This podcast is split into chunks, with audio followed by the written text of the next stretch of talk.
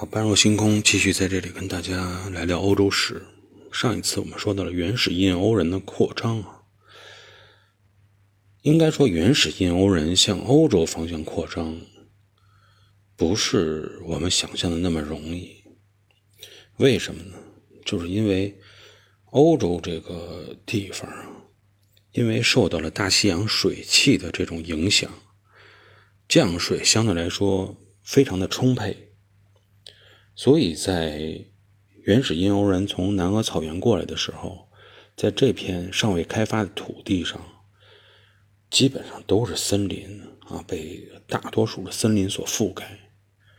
不好行走，不好迁徙。在那个时间段呢，人类的工具都非常的简单，没有什么现代化的工业技术能够帮你去。突破一些啊，能够把森林开垦出来，建设这种道路，都是做不到的。所以没有这种技术上的突破，基本上在古代的人类，他的行走的过程、通行的方式，只能是一种，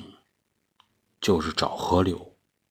找到河流以后沿河而下，方便通行，又有水源作为补给。特别是在这种森林密布的地区，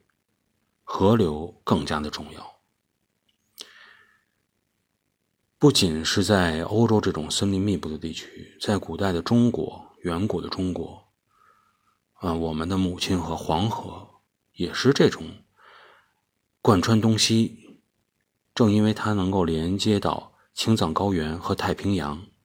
作为这么一条大河。才真正成为了整个华夏文明逐步的向东扩展的这么一条纽带。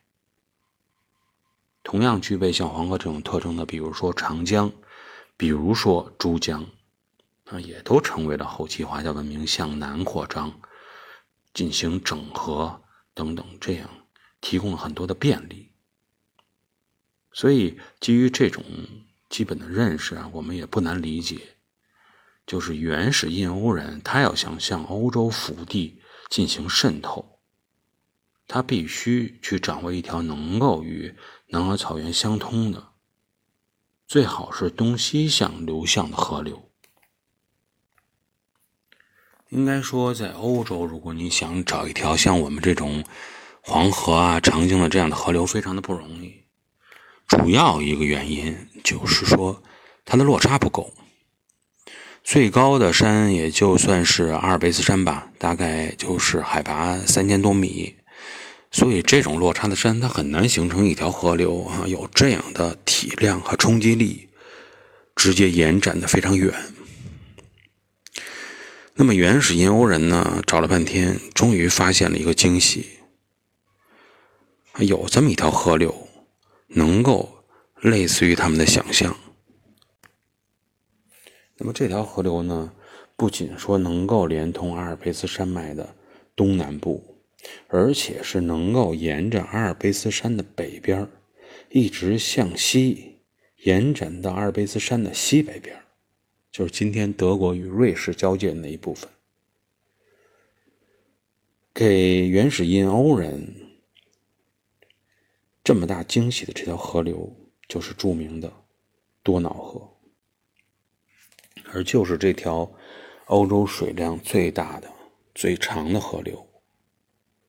为原始印欧人整个的在欧洲的向西逐步的渗透提供了选择。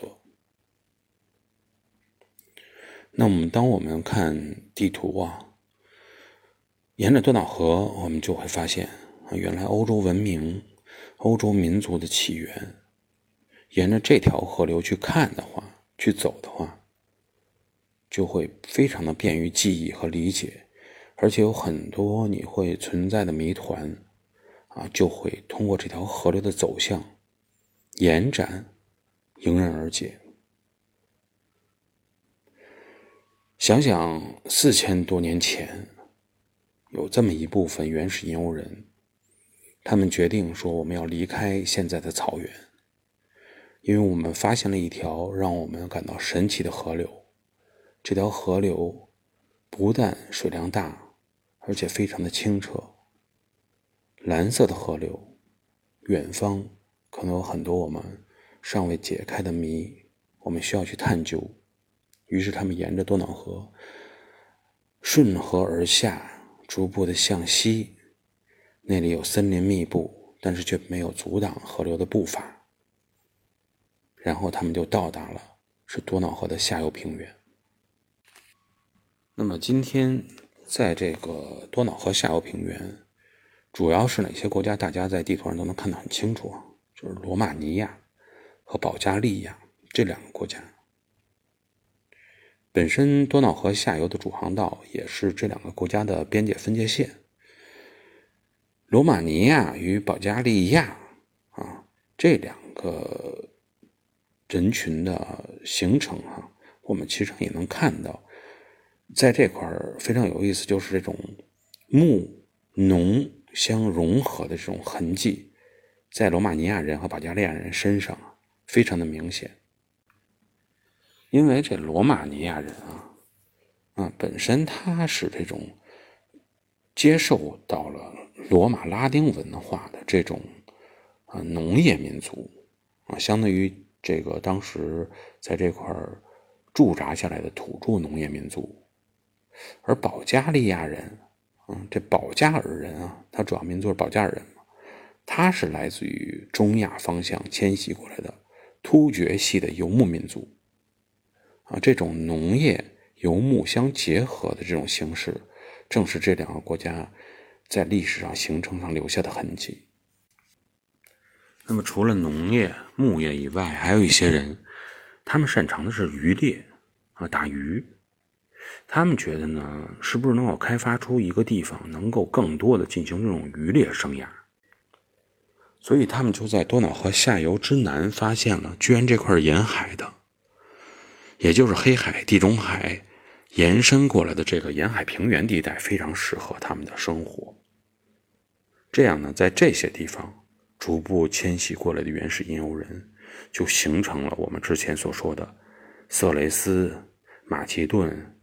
塞拉利啊、拉提卡、伯罗奔尼撒等等。这样呢，就跟我们前面所说的文明线整个的完美的对接上了。除了沿着多瑙河下游逐步的渗透，沿着多瑙河之南向沿海地区渗透以外，那么依然有一些。原始印欧人系，他会沿着多瑙河而上，啊，他看看上游又有什么。所以呢，阿尔卑斯山脉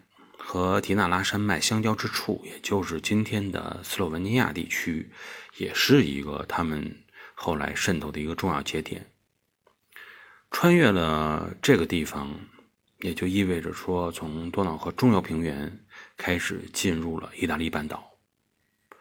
后来，内高卢地区的凯尔特人也是同样利用这么一个天然通道渗透到了黑海，啊，包括我们后边说的介入到小亚细亚半岛的整个的斗争之中。所以说啊，从整个的这个原始印欧人系的不断迁徙，我们可以看出啊，古代的原始人类，它的迁徙基本的主线是沿着河流而行。最方便的是沿着下游，就大部分先往下游走。下游差不多迁徙的差不多了，就开始往南去啊，往这个低地去，往温暖的地方去。这又是一个大的迁徙的方向。还有一部分看你们都开拓的差不多了，那我怎么办呢？我呀，费点劲，逆流而上，看看上游还有什么。就是这种扩展的方式，渗透的方式。是人类基本上都是很普遍的一种方式，先易后难，简单的地方、容易去的地方先去，舒服的地方先去，不行、艰难的地方、艰苦的地方后去。总之呢，是要不断的走，不断的迁徙，不断的寻找升级的。后面呢，我们再说，沿着多瑙河逆流而上的那些原始印欧人，又是建立什么样的国家，是什么样的人群？但在这集即将结束的时候，我们需要记住的一点，就是人类在古代的迁徙，我们只能在从历史书上来看到、去查询到。但是很多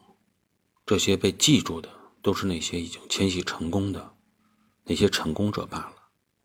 有很多失败的、消失的族群，其实他们也是历史组成的一个重要的一部分。我们现在已经不知道他们的名字，也不知道他们的长相，甚至于他们没有留下任何可以追寻的记录。但是，整个人类为了自己不断的生存而扩展的过程，对我们始终是一个激励。好吧，今天的这期节目就先聊到这里，下期节目我们再见。